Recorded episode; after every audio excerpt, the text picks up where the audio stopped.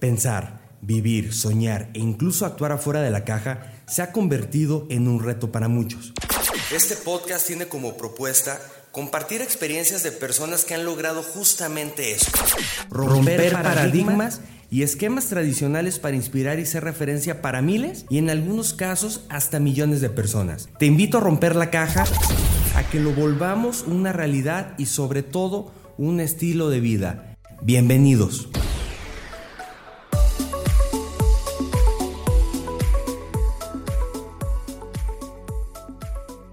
Bienvenidos al capítulo número 27 de Rompiendo la Caja. Te saluda Luis Ernesto Marentes. En esta ocasión tenemos como invitado a Sergio Ballín, considerado por muchos el mejor guitarrista de México. Seguro tú lo conoces por Maná, ya que es su guitarrista con 27 años de trayectoria en esta banda que ha roto todos los récords y que ha roto todo lo que se ha propuesto. En este capítulo podremos escuchar su historia, que es una historia muy interesante, en donde hablaremos de creatividad, retos, influencias y proyectos personales personales que han sido todo un éxito. Te invito a escuchar. Bienvenidos. Sergio Ballín, bienvenido a Rompiendo la Caja. ¿Cómo estás? Muy bien, muy bien. Pues aquí muy contento de poder compartir contigo todo lo que ha estado sucediendo en, mi vida musical.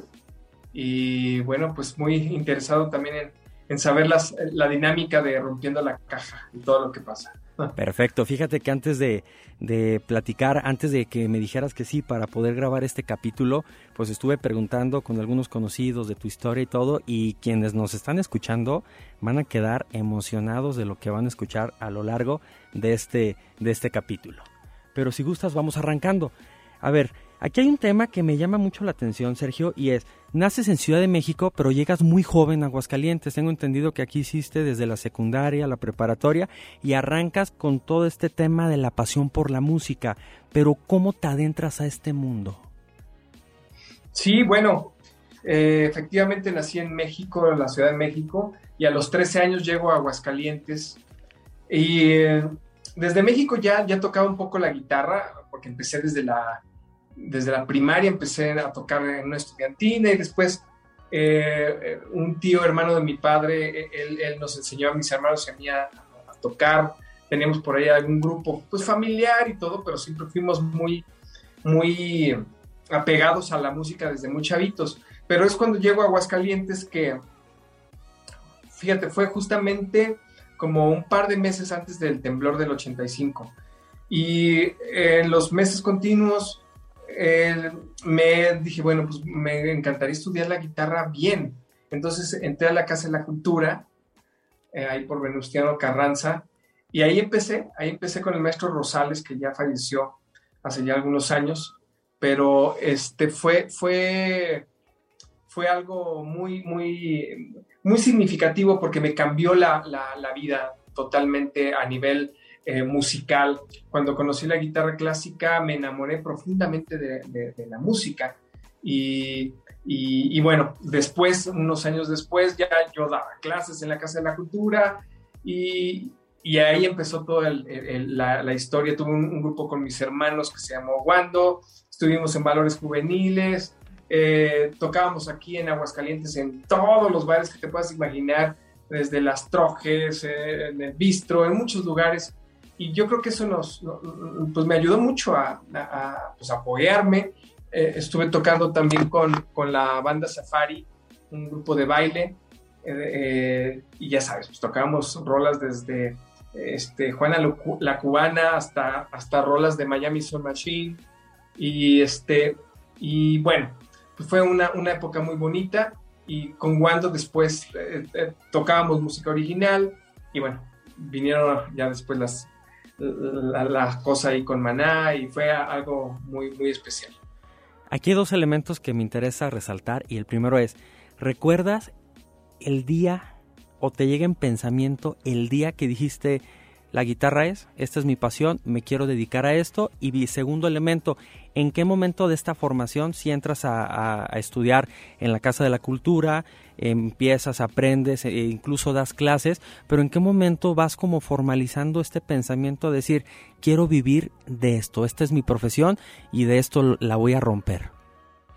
Sí, bueno, yo creo que hay dos momentos. El primero, cuando vivía en México y escuché por primera vez en casa de un, vecino que era melómano eh, el disco de Abbey Road de los Beatles, en ese momento dije, wow, yo quiero hacer canciones y, me encantaría eh, eh, hacer música. Y el segundo fue cuando entré a, la Casa de la Cultura y empiezo a tocar la música de Bach en la guitarra clásica. y ahí dije, esto fue, esto definitivamente toca mi corazón, toca lo más profundo de, mi ser y quiero dedicarme a, eso. Pero ya la decisión entre seguir con la música o, hacer otra cosa fue cuando estaba en la prepa, me faltaba un año para terminar la preparatoria y mm, estaba yo con la banda Safari y también tenía un trabajo en la hacienda de la Noria, el restaurante este, que está allá en el sur y, ahí acompañaba, eh, con la guitarra acompañaba a un, amigo que tocaba el salterio, un instrumento eh, pues típico por adopción mexicana, que tocábamos música antigua mexicana y pues todo, todo tipo de música, pero especialmente, ya saben, las bicicletas, eh, música de Agustín Lara, de María Grieber. Y, y, me estaba, me empezó a ir muy bien, entonces dije, bueno, o trabajo o sigo estudiando.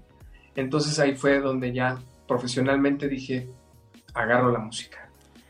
Y el tema del apoyo familiar, entiendo que tenías entonces una banda con tus hermanos y por ahí estaban eh, eh, practicando, estaban haciendo ya sus presentaciones, pero tal vez el apoyo de los, de los papás, de la familia en general, incluso de los amigos cuando sí te veían a lo mejor ya muy concentrado, veían que ya tenías presentaciones, que tenías una constancia y que pues de una u otra manera se te veía ese talento natural al tocar la guitarra, pero siempre tuviste ese apoyo o qué te acuerdas de eso?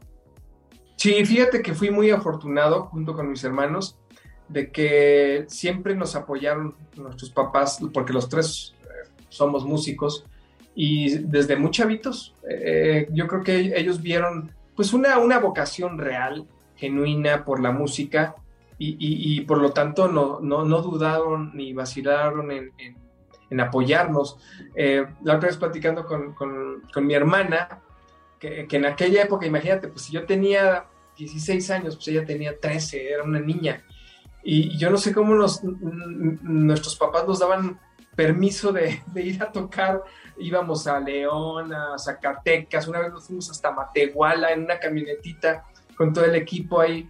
O sea, fue eso, fue eso que, que, realmente vieron que era algo, era algo genuino y, y, y, pues que lo hacíamos, lo hacíamos bien, a la gente le gustaba, a nosotros estábamos muy felices haciéndolo y pues nuestros papás siempre nos apoyaron. Porque aquí llega un punto eh, que a lo mejor he conocido personas que les gusta el tema de la música y que la familia es el principal freno, no es el primer freno que les dice, ¿sabes qué? No te dediques a eso, mejor ponte a estudiar esto, mejor dedícate a esto y van truncando sueños que si van acompañados de una constancia, pues seguramente se pueden lograr muchas cosas. Sí, bueno, mira, muchas veces yo creo que también el, tema de la música o en general del arte, ser, dedicarte al arte, es un poco, es muy, o muy complejo. Es también como quien dice que quiere hacer una eh, carrera en el toreo o en el deporte, eh, pero eh, yo creo que hay muchos prejuicios. ¿Y por qué? Pues porque son, eh, hablando de la música, el entorno a veces es muy, hay mucho ruido en el entorno. Entonces, pues hay, hay miedo por parte de los, de los padres, hablando específicamente de eso. Eh, acá en Aguascalientes pues, tenemos una escuela que se llama Manos y eso lo vemos, lo vemos eh, con frecuencia, ¿no? De que los papás, pues, temen también de que también los músicos a veces tenemos la fama de, ser flojos, mujeriegos, borrachos. Eh, y, pues eso, eso eh, a, un papá, pues, eh, que de repente que escucha a su hijo, yo quiero, yo quiero tocar la batería, este, pues sí es como que un poco preocupante, pero al final yo creo que lo más importante, uno como papá, pues es apoyar a nuestros chavos, ¿no? Apoyar a nuestros hijos, darnos cuenta desde un principio cuáles son sus, sus cualidades, lo que se les facilita hacer, lo que les apasiona hacer y apoyarlos independientemente si es, si es eh, eh, eh, la abogacía o, la música o la pintura eh, pero yo creo que sí es importante que a nuestros hijos les demos esa libertad. Y también, digo, lo digo abiertamente, también yo creo que entre más preparación tienes tú independientemente de lo que hagas, o sea, eh, yo conozco muchos músicos que tienen, también han tenido una carrera paralela y lo han hecho bastante bien. Entonces, eh, yo creo que más que nada es eso, ¿no? Es, esa desconfianza que se genera por tantos prejuicios que hay alrededor de la música.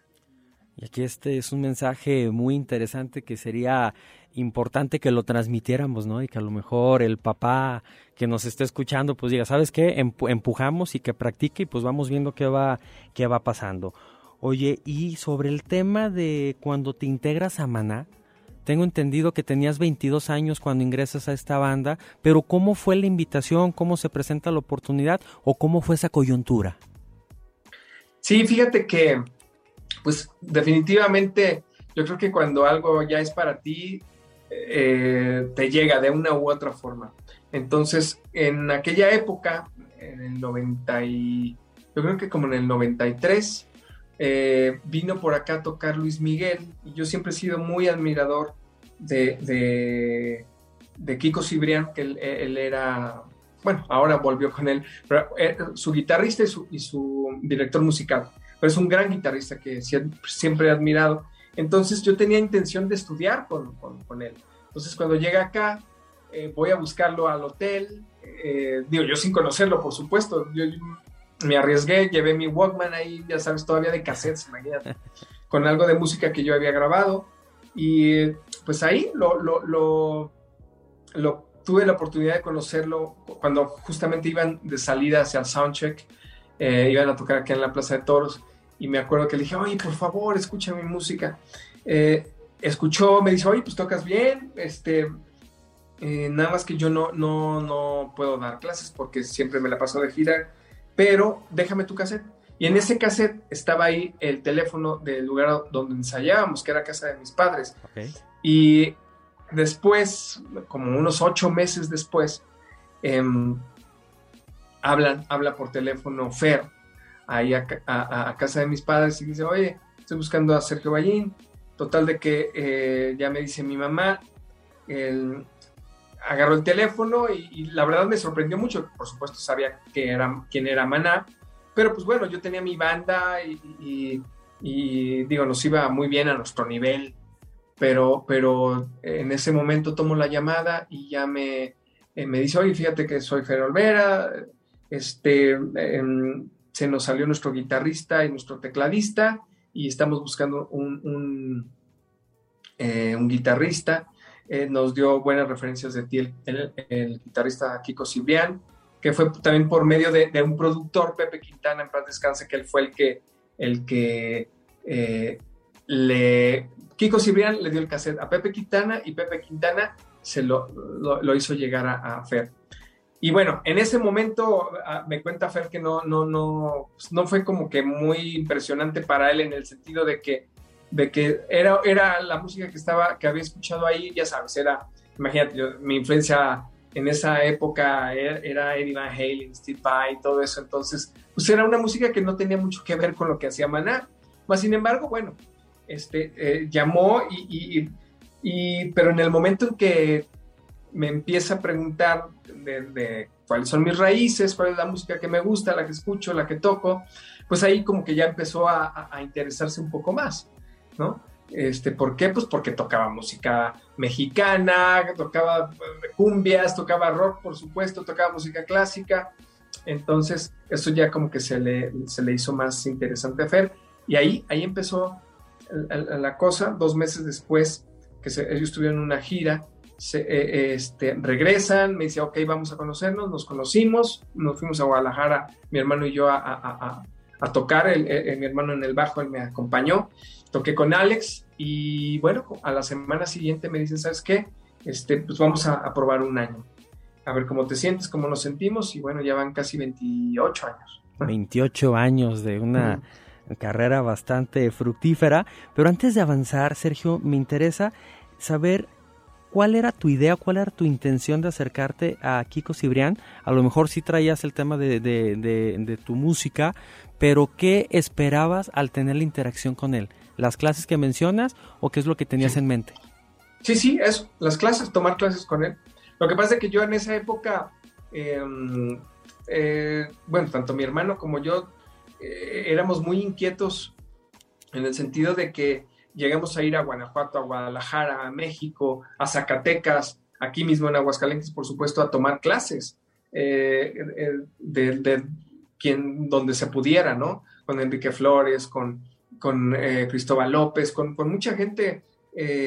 fue una época muy fructífera a nivel eh, pues como estudiante, en donde, porque aquí en Aguascalientes desafortunadamente en esa época no había muchos, muchos, eh, muchas opciones para estudiar, entonces teníamos que salir fuera y bueno, pues imagínate tener la posibilidad de que viniera Kiko Cibrián y eh, algo, algo que se pudiera, pero fíjate por dónde, por dónde se fue la cosa. Que sí, o sea, a lo mejor dices, iba con esta finalidad y lo que es el destino, pero no solamente el destino porque va acompañado de un talento que al final de cuentas, pues sí, si entregas algo y no le hubiera gustado, pues seguramente no se hubiera desencadenado lo que pasó, pero como va acompañado de un talento y ese talento de una pasión, pues seguramente llamó la atención y, sucedió lo que tenía que suceder en su momento.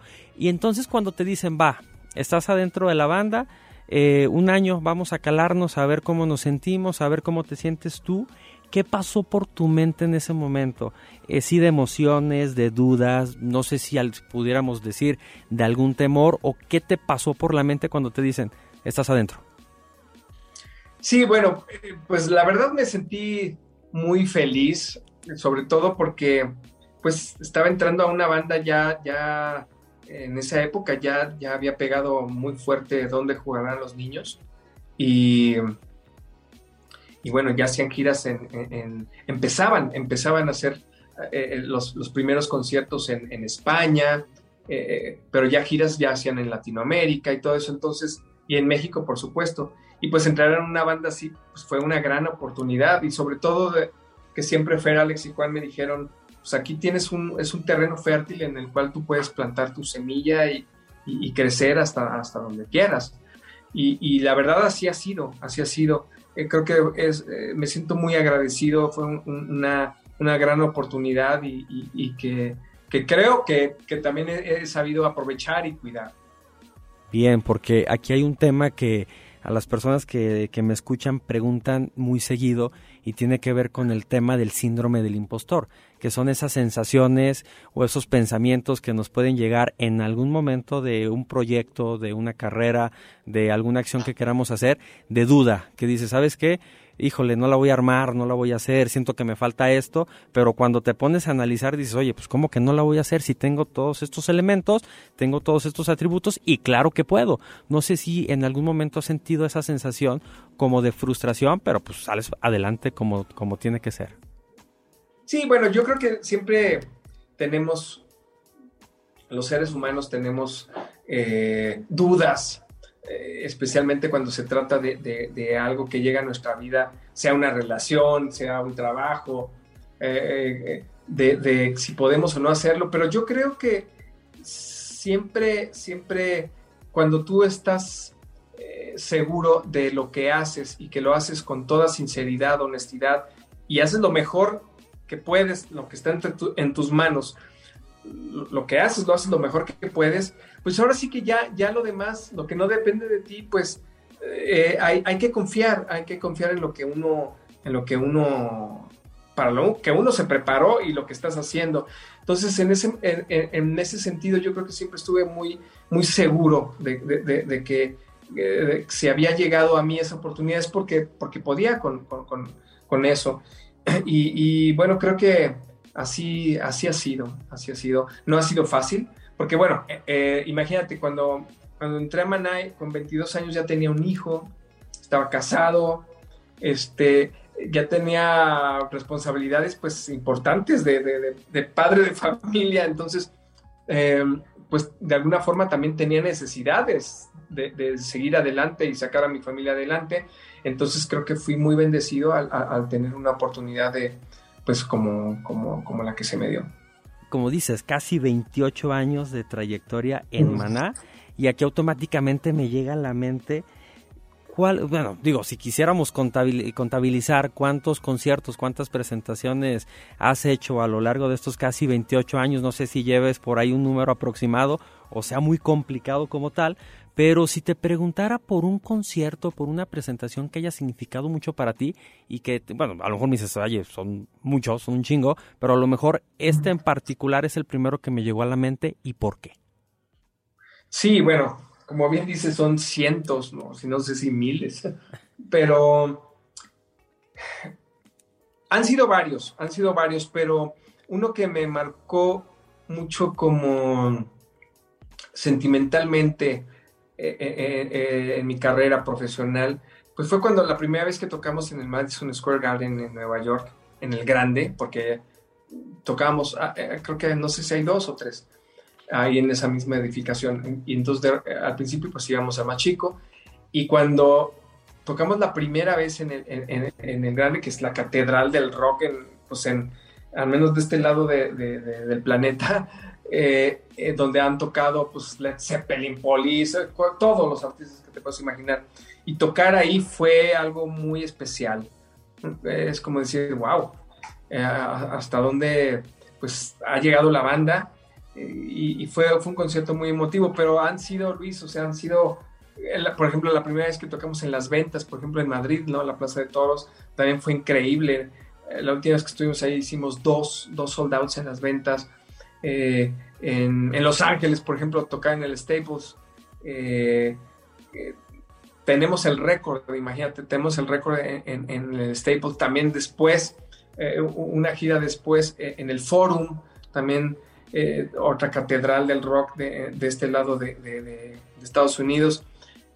Pero cada, cada concierto, cada lugar tiene su magia y tiene su momento y, eh, nos, bueno, yo me siento muy agradecido y bendecido por, al saber que la gente va con emoción a escucharnos.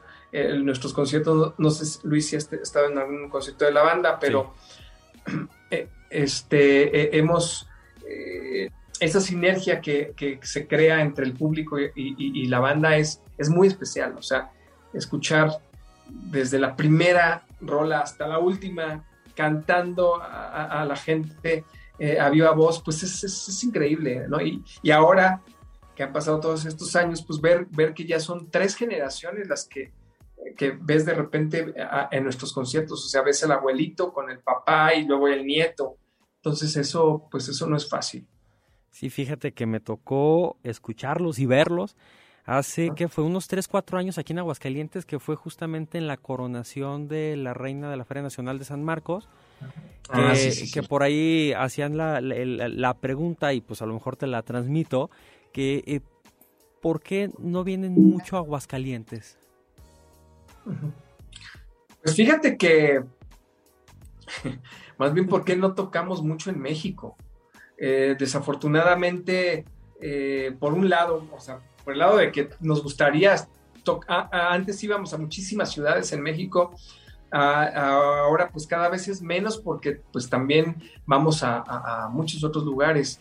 Eh, pero la otra vez hablábamos eso con la banda de que, de que vamos a, esta nueva gira, que esperemos que sea pronto, eh, visitar más, más ciudades de México. Y bueno, Aguascalientes, pues tú sabes que, no es que vengamos cada, cada feria, pero sí veníamos eh, lo más que podíamos en esa temporada ojalá, ojalá que volvamos pronto a Aguascalientes, porque digo, pues imagínate, eh, tocar en tantos lugares y, no tocar acá en mi tierra adoptiva. Sí, totalmente. Oye, y entonces, a ver, hablas aquí de escenarios, de catedrales del rock, hablas de, pues sí, son escenarios magistrales donde le caben miles de personas y que se dan cita para, para presenciar su, su, su, su trabajo. ¿Qué me puedes decir acerca de ese tema del control del escenario que a lo mejor poquito antes, no, de, antes no sé si en tus primeras presentaciones hubo algo de pánico escénico, cómo lo trabajaste, cómo llegaste al punto de sentirte y dominar el escenario, porque una cosa es presentarte ante 100, 200 personas, que es un público ya bastante interesante, pero ¿qué pasa cuando son mil, dos mil, tres mil, veinte mil personas o hasta más? ¿Cómo llegas a este dominio de ese escenario? Sí, bueno, eh, yo creo que es un proceso, pero no me vas a creer que, a veces da más nervios tocar para menos gente que para mucha. O sea, hay veces que, de repente estamos en una, una bohemiada con, eh, amigos eh, y, de repente me pongo más nervioso que estando ante, no sé, hemos tocado para más de 100 mil personas, o sea, hemos estado en Rock and eh, muchas, muchos conciertos gigantescos. Yo creo que, pues es, es la, actitud con la que salgas, o sea, al final, em, cuando es algo en vivo, tú lo sabes, o sea, en un programa en vivo, pues todo puede suceder, pero también eso es muy mágico, es muy mágico y eh, yo siempre digo que, los nervios hay que meterlos a la bolsa, este, porque es importante, es importante porque te mantienen alerta, eh, pero que no te dominen, ¿no? Y eso pues yo creo que es un, un, perdón, un ejercicio que se va dando poco a poco, ¿no? Concierto tras concierto. Me acuerdo que el primer concierto con Maná eh, fue en, Puerto Rico, en el, eh, auditorio Roberto Clemente, que era, no sé, como unas 15 mil personas. Imagínate, fueron cuatro seguidos. Y, el primer concierto que, que, di con Maná, pues claro, claro que me cagué, o sea, imagínate, eh, se apaga la luz, el grito de toda la gente, y de repente ya sales, das el primer acorde y suena en, no sé, 100 bocinas afuera, no, no, dije, wow, ahora sí.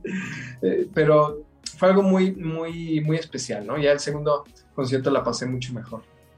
Y aquí va acompañado con esta parte que mencionas, ¿cómo te preparas para salir a un concierto? O sea, a lo mejor un día previo, el mismo día, no sé si lleves algo, una rutina, llevas como, no sé si el término ritual sea el más adecuado, pero ¿cómo te mentalizas el día que dices, sabes qué, al ratito tengo un concierto? Sí, bueno, eh, siempre antes de un, tour eh, ensayamos dos o tres semanas, todo, ¿no? Desde lo musical como también lo escenográfico, luces, todo.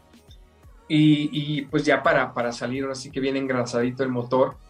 Eh, pero siempre, siempre antes de cada concierto, pues trato de calentar, hacer calentamientos en, la, en la, guitarra, algunos ejercicios. básicamente es lo que, lo que, lo que hago y te lanzas y vamos para, me lanzo. para arriba. Venga. Oye, seguramente esto te lo han preguntado mucho, ya sea por curiosidad, pero tiene que ver con la fama. O sea, a lo mejor eh, la trayectoria que tienes, que está llena de reconocimientos, de premios, has pisado muchísimos escenarios, tienes el reconocimiento de millones de personas, no solo de México, sino de todo el mundo por tu trabajo, por lo que has logrado, sí en Maná, pero también con tus proyectos como, como solista. ¿Cómo controlas, cómo llevas, cómo dices, sabes que a lo mejor está aquí, tengo que cambiar poquito acá, pero pues al final de cuentas la fama siempre va acompañado con todo lo que tiene que ver con música, con artistas, con rockstar, ¿no? Sí, bueno, yo creo que es... Eh, tiene mucho que ver de, dónde vienes, ¿no? ¿Cuáles son tus raíces? O sea, eh, en mi caso, pues eh, vengo de una familia em, de clase media, trabajadora, o sea, de un padre que, pasó toda su vida dedicado a su familia, a su trabajo, de una madre dedicada al, al, hogar. Eh, y yo creo que la herencia más valiosa que, mis padres me dejaron, pues fue, fue, fue eso, tener, creo yo, los pies sobre la tierra y también creo que cuando eres consciente de que todo lo que, lo que tenemos, sea poco o mucho, es prestado, o sea, de entrada ni siquiera nuestro cuerpo, o sea, todo es prestado. Eh, el arte, la música es prestado, es ahorita, es, como dice Santana, somos, los músicos somos como una manguera en donde simplemente somos conductores de, ese, de ese arte, pero tampoco nos pertenece. Entonces, yo creo que cuando ya pierdes conciencia de eso, de dónde vienes, de qué es lo que, lo que en realidad eres, pues ahí es cuando empiezan los, los problemas, ¿no? Lidiar con el ego, con las inseguridades, con cosas que ya no tienen nada que ver con, la música.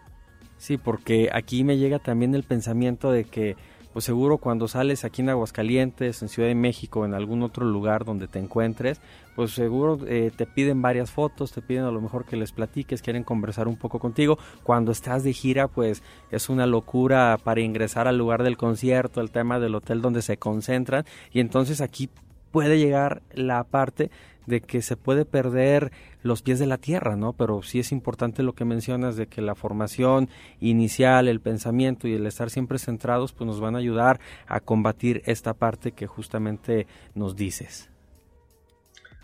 Sí, pues definitivamente yo creo que ahí, ahí empieza, ahí empieza todo, ¿no? Ahí, y yo creo que también eh, por ahí una vez le preguntaron justamente eso mismo a Paco de Lucía y él, respondía que, es inseguridad. Y, sí es cierto, yo creo que cuando una persona es insegura, eh, pues tratas de ponerte máscaras y tratas de eh, distraer esa inseguridad con, todo lo contrario, ¿no?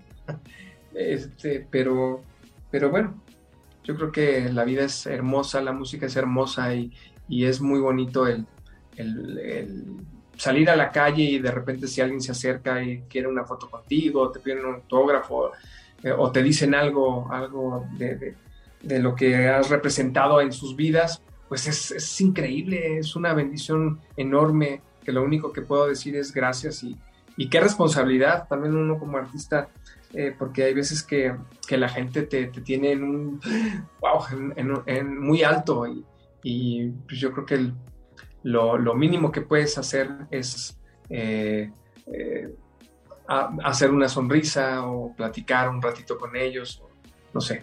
Sí, porque aquí va acompañado a esa parte que justamente dice si es, muchas veces no dimensionan o no se dimensiona como tal que lo que haces, pues eres la inspiración para muchísimas personas y lo que digas, cómo te comportes, cómo hagas, pues es un ejemplo que puede ser bueno, puede ser malo, pues para ese seguidor que sigue tu trabajo.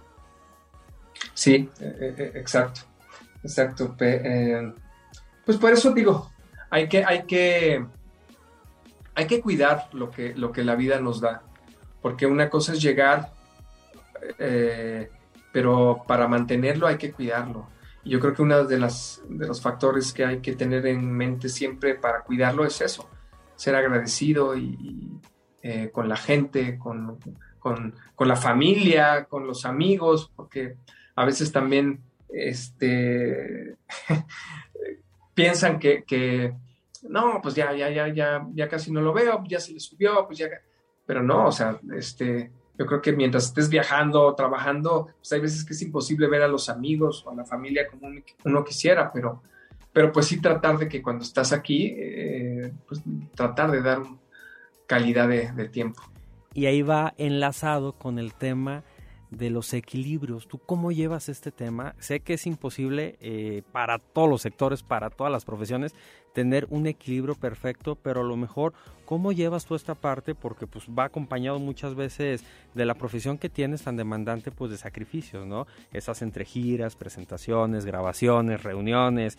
¿Cómo has encontrado tú tu propio equilibrio y cómo lo has vivido? Pues Luis, la verdad no sé si lo ha encontrado. no sé qué tal en equilibrio esté. Pero yo creo que también eso es, es algo eh, que tienes que estar eh, practicando continuamente. O sea, e, e, el, estar en equilibrio eh, se tiene que hacer como un hábito, porque definitivamente la vida va cambiando, las cosas cambian, las personas cambian, los momentos y, por supuesto que también ese equilibrio del, que mencionas, pues también va, va, se va modificando. O sea, hace algunos años tal vez, tal vez estar en equilibrio era estar de cierta, de cierta manera, en cierta ciudad, con ciertas personas, y ahora ya es otra cosa. Entonces se va moldeando y, y, va cambiando, pero pues yo creo que lo más importante es tener siempre el ancla bien, bien, bien puesta en donde estés y con quien estés. Y de, eso depende que, ese equilibrio pues, pues llegue.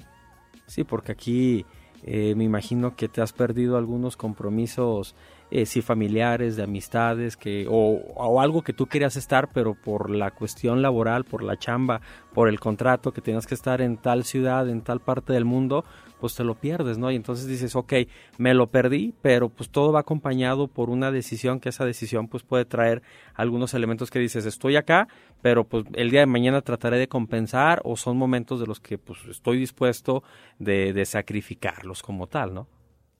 Sí, bueno, como bien dijiste, toda decisión tiene sus, consecuencias.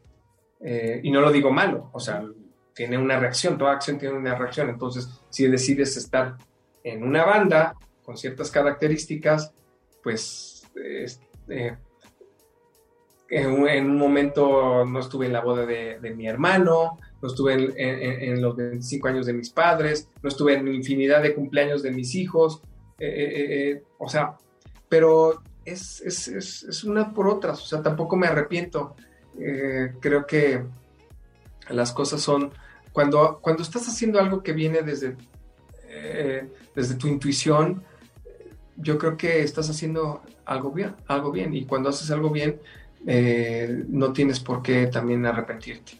Y sí, al final del día es una decisión que tomas y vas y ya sabes de las consecuencias y todo que va anexo a esa parte.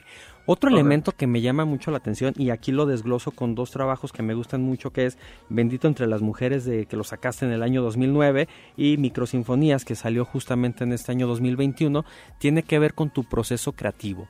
¿En qué te inspiras? ¿En qué, en qué momento te sientes más creativo? ¿Qué lees? ¿Qué consumes? Pues para llegar a este tipo de trabajos diferentes y que pues están dando resultados bastante interesantes en la industria. Sí, bueno, fueron dos proyectos muy distintos, nuevamente como bien dices. Eh, el Bendito entre las mujeres, pues fueron eh, rolas que, que, escribí, música y letra, y que eh, fue un... Fue increíble el poderlas compartir con, voces femeninas de, artistas que, quiero y admiro.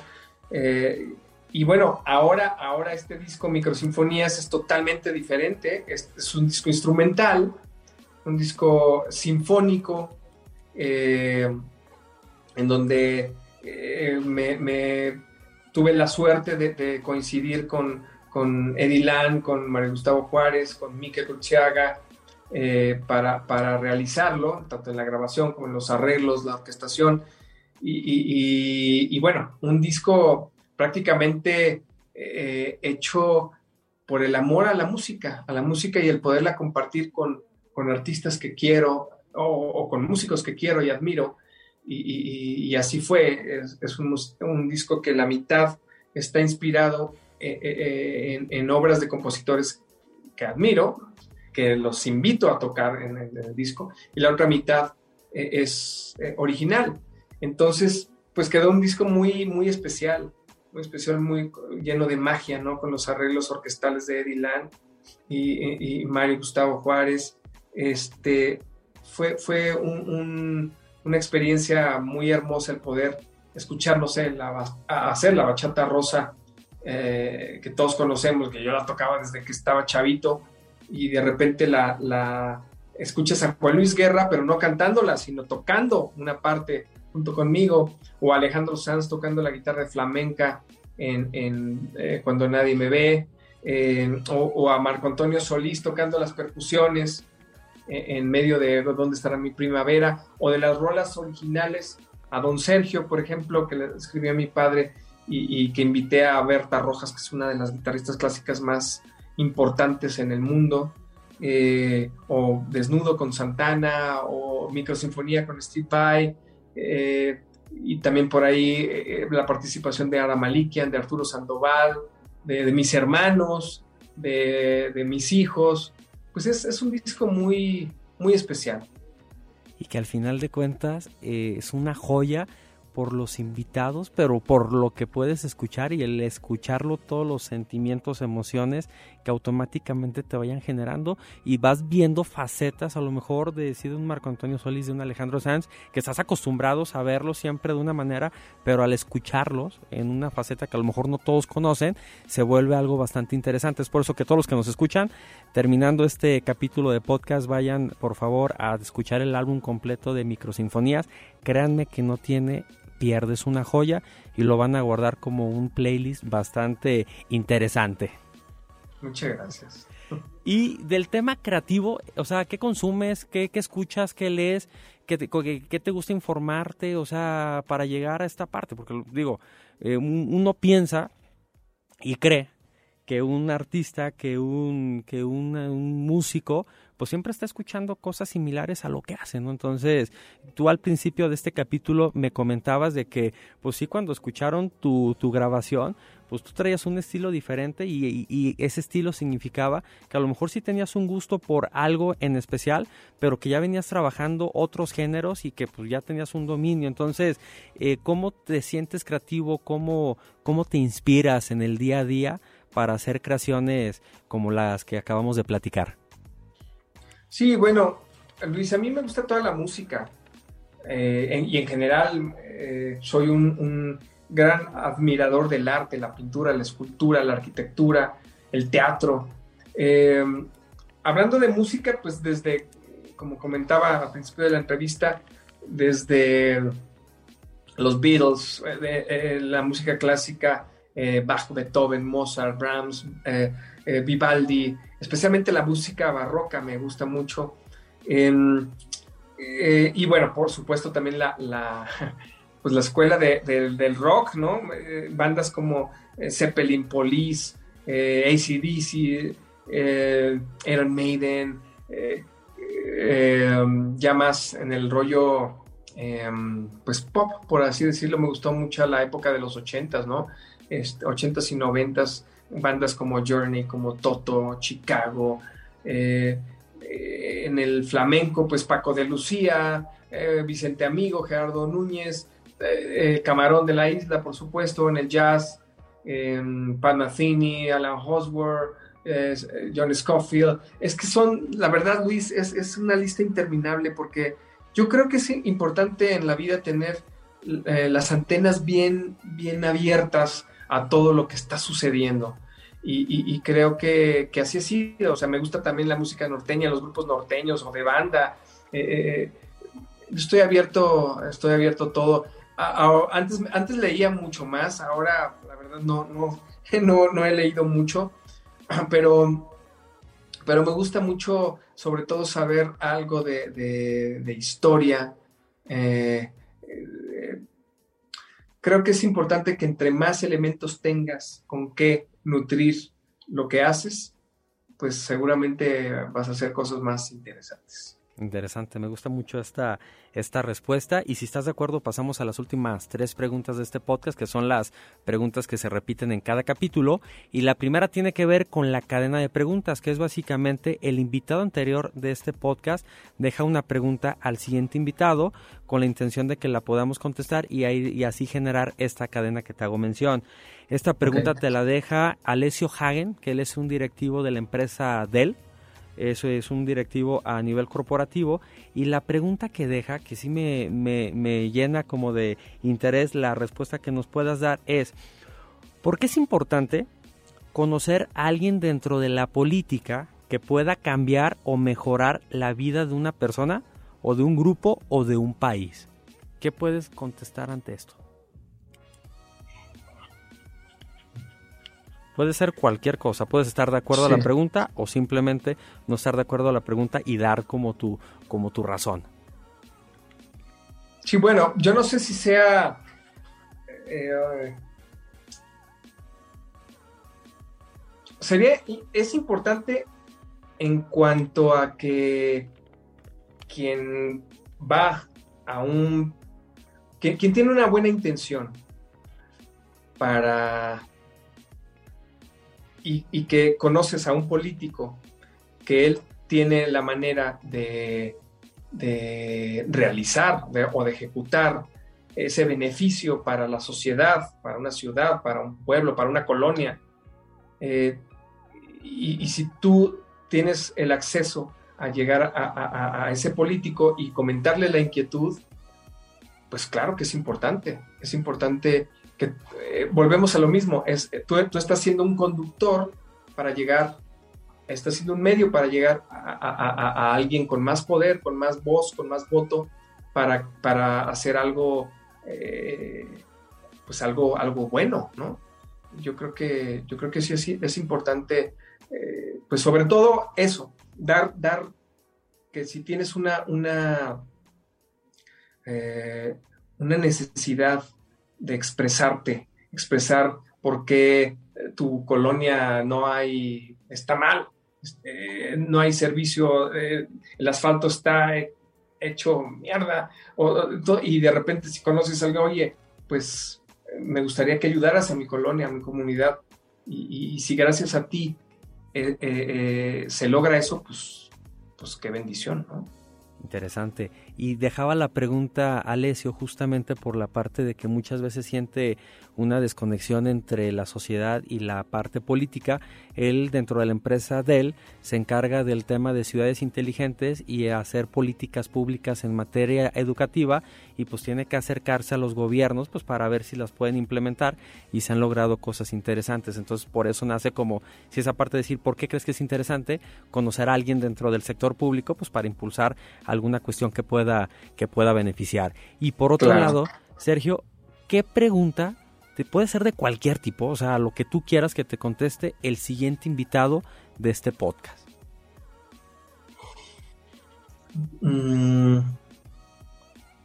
¿Cuándo fue la última vez que hiciste algo porque en verdad querías hacerlo? O sea, que tu corazón quería hacerlo. Tu intuición te dijo que lo hicieras y lo hiciste. ¿Cuándo fue? Es una pregunta bastante profunda que me gustaría contestar y que muchas veces, o sea, me quedé pensando y dices, actuamos de manera automatizada, ¿no? Y a lo mejor no muchas veces realmente tenemos esa corazonada o, ese, o esa chispa de querer hacer algo porque realmente nos pueda, nos pueda gustar. Bien, sí me gusta mucho. Siguiente pregunta tiene que ver algo que te gusta hacer y que muy pocas personas tienen conocimiento de ello que si incluso si se llegaran a enterar de ese gusto, les pudiera sorprender un poco. Bueno, no sé qué tan, sorprendente puede ser. ya lo he comentado en, alguna otra ocasión, pero me gustan mucho los trenes, entonces colecciono trenes. Y, eso hace una pasión desde niño. Eh, en los trenes encuentro eh, paz, encuentro eh, muchos destinos. Me gusta hacer maquetas. Eh, eso. Mencionas trenes, pero por ejemplo, digo, para quienes nos está escuchando no va a poder ver, pero seguro quien vea fragmentos del video eh, puede apreciar que estás en una habitación y tienes unas guitarras hermosísimas atrás de ti. ¿Cuántas guitarras tienes? Es bien sabido que en los conciertos pues haces cambio de guitarras dependiendo el estilo y demás. ¿Qué nos puedes decir acerca de esto? Sí, bueno, pues la guitarra, imagínate, en toda, mi carrera siempre eh, me ha gustado eh, pues tener, tener las guitarras que, me hagan sentir bien, que me hagan feliz.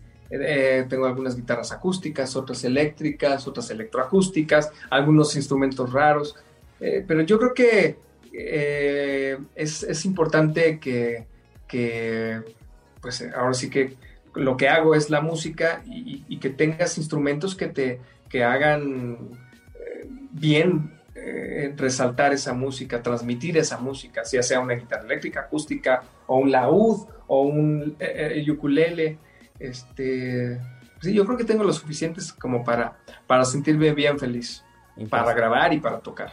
Impresionante, y te digo, quien pueda apreciar esta imagen, va a quedar fascinado porque le da mucho realce todas las guitarras que tienes por ahí acomodadas. Y por último, tiene que ver con rompiendo la caja. ¿Qué le recomiendas a todas las personas que nos escuchan para que traten de romper su propia caja así como tú la rompiste en distintos momentos de tu vida y seguro la seguirás rompiendo? Bueno, yo creo que para romper la caja hay que ser atrevido, atrevido pero con conciencia. Eh, sobre todo, con conciencia, con responsabilidad y con conocimiento. Entonces, eh, eh, a, lo que voy es de que para hacer algo en la vida hay que trabajar duro. Primero hay que visualizarlo y después de que lo visualizas, para llegar a ello hay que trabajar. Todo es, dicen por ahí que, que Tomás Alba Edison decía que es 99% eh, transpiración, uno de inspiración. Es de que pues para romper la caja hay que trabajar, hay que trabajar. El trabajo, el trabajo es importante y pues muy agradecidos de tenerte como invitado, esperando que te la hayas pasado muy bien, Sergio. Y pues no sé si quieras cerrar con algo antes de, cerrar este capítulo. Sí, Luis, bueno, pues más que otra cosa, muchas gracias por invitarme. Eh, fue, fue una entrevista muy, muy interesante, que me hiciste recordar muchas cosas y, bueno, le deseo a toda la gente que, que nos está escuchando y viendo que, sean felices. Yo creo que esa es la preocupación más, que no debe ser preocupación, debe ser la ocupación más importante en estos días. Ser felices. Ser felices. Pues muchísimas gracias y como cada semana lo digo, sigamos rompiendo la caja. Cuídense.